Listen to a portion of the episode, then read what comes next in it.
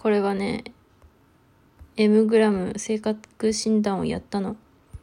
でこう質問に答えてるやつもラジオトークで録音してたらめっちゃ長くなって言い切れなかったから結果だけ言うわ。まあ興味ないだろうけどもとりあえず面白そうだったからやったしまあまあ配信しちゃおうかな。でも一回読んだんだよな。あこの人はね決断力があるけど我が強い口先の魔術師な人です。ってなったんだけど、これ一回ね、ちゃんと朗読したから、なんか一緒にあった恋愛通知表結果を読むわ。これ M グラムの私の取説診断かな？でも超精密性格し、超精密性格診断 M グラムってやると出てくるんじゃないかな。と思います。ただね、メールアドレス入力とニックネーム入力と生年月日。性別の入力が必要だから、あんまりやりたくない人はね、あんまりおすすめしないわ。あとなんかいろいろ読むにはプレミアムが必要らしくて、まあそういうのもね。でも、最低限無料でも読めるからやるぞ。私の恋愛通知表の結果は、でででん。総合、あ、これ星5、星5段階評価ね。総合1.5。出会い。3。交際。1.5 クールでドライ。ガラスのハート。目移りしがち。寄り添いベタ。ひでひでこれは低いわ。これは低いよ。はあ。でこの人があまり恋愛を得意としていないのは、ええー、マジ？恋愛に対して落ち着いた対処ができないという部分があるからなんで。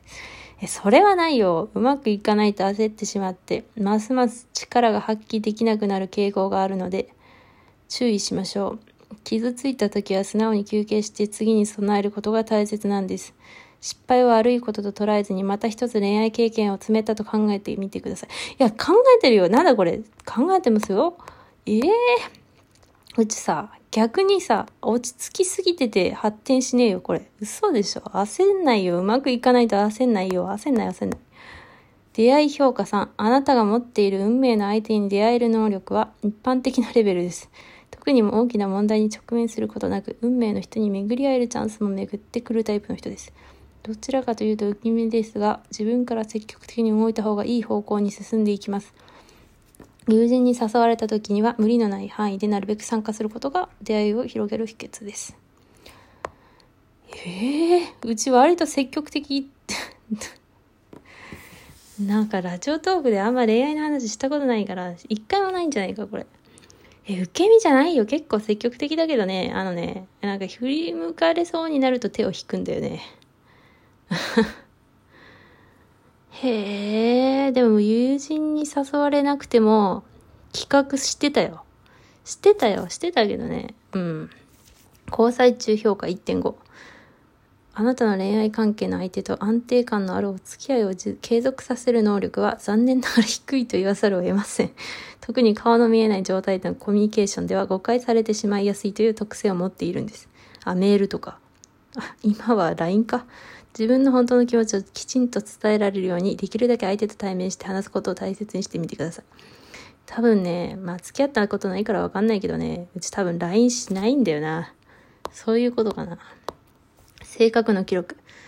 クールでドライ。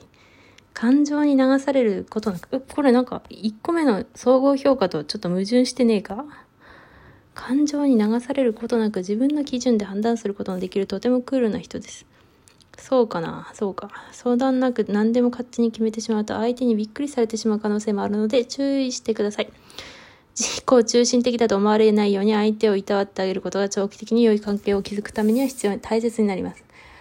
いやー、多分めっちゃ自己中なんだよなへえ、あ、でも、相談なく何でも決めないと思うんだよなつうかさ、自分で行きたいとこがあったら一人で行くよね。なんか別にどうでもいいとこだったら二人で行ってもいいけどさ、行きたいとこ一人でいたい、行きたい、行くない？だから多分めっちゃ合わせそうだな。別になんかこだわりなくて。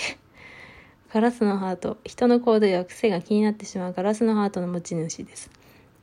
いや、気になんないんだよな。メッセージを送信した後に言い方大丈夫だったかな。あ、待って。ラジオトークでそうなってんな。もしかして嫌われたかな？と悩みつきが、悩みが尽きなくなります。これ、ちょっとうちラジオトークに恋してるみたいじゃん。マジかよ。傷ついたと感じたら無理せず同意するのも手段の一つで何も考えずに一旦眠りにつくのもいいかも。そうしてるけど、私のラジオトークとの付き合い方がこんな感じなんだが、まあ、ラジオトークが恋人だったってことだな。あ絶対に嫌だな。目移りしがち。好奇心旺盛すぎて新しいものにすぐ飛びついてしまうため、目移りのスピードが尋常じゃなく速い。まあな、楽しいことに夢中になると細かいところのチェックが甘くなるので注意です。慌てたばかりに恋にチャンス、恋のチャンスを逃してしまわないよう、一旦冷静になって過去の経験を振り返ってみてください。自分、自分の話するのはあれですけど。で、うち一回これだと思ったらもうそこで決めるよ。ただ、大して思い入れがないとな。そうだよね。